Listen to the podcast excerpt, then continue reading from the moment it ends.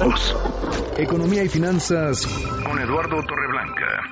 Lalo, qué gusto saludarte, ¿cómo estás? Igualmente, Manuel, buenas tardes, buenas tardes al auditorio. Pues eh, dirán lo que sean, podrán maquillar en el discurso, en la narrativa, los datos duros, pero ahí está el reporte del INEGI, el INEGI que informa que durante el primer trimestre de este 2019 el Producto Interno Bruto reportó una caída, una caída real del 0.2%.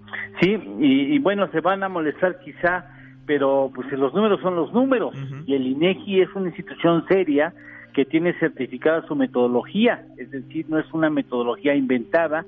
Eh, y con respecto al trimestre último del 2018, la caída del PIB, como tú ya lo has mencionado, es menos signo negativo de 0.2%. El sector primario se salva con un avance de 2.6 el secundario retrocede menos 0.6% y el tercer, sector terciario, que había sido siempre, digamos, el que impulsaba la economía, con un retroceso de 0.2%.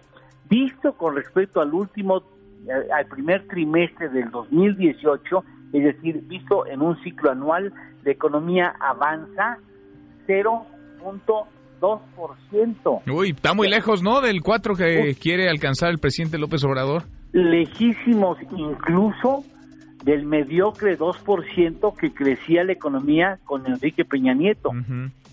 El sector primario, dudosa, de veras, así, qué raro que haya crecido 5.6% en términos anuales.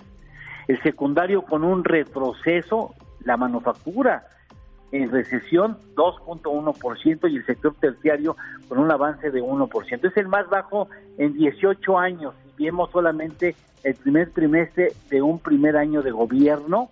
Estamos hablando de una situación realmente mala. el referente es eh, el, sexenio de Ernesto Cedillo Ponce de León, ¿te acuerdas con el drama de los de los alfileres, donde la economía que, que, decreció en el primer trimestre 6.3%. Fuera de eso, bueno, tenemos el de Vicente Fox Quesada y con un retroceso de 0.2% y después de ahí pues todo fue mucho mejor de lo que hoy se está reportando. Pero mucho, muchísimo mejor. Pues mal y de malas la economía, al menos en lo que va de este 2019, lo vamos platicando. Ojalá que mejore, pero se antoja difícil, muy difícil. ¿A lo postre? Ah, así lo esperamos. El, auto más veloz del mundo, un sueco, Yesco Hipercar, 300 millas por hora. caramba. 482 kilómetros por hora en el periférico, por supuesto, no puedes ni correr, ¿no? no pues no. 1600 caballos de, de entrada, oye, porque se le poncharía una llanta entre bache y bache, ¿no? No aguanta nada, ¿no? Se hace pinola ahí con lo bonito que está emparejado el pavimento, ¿no? Así es.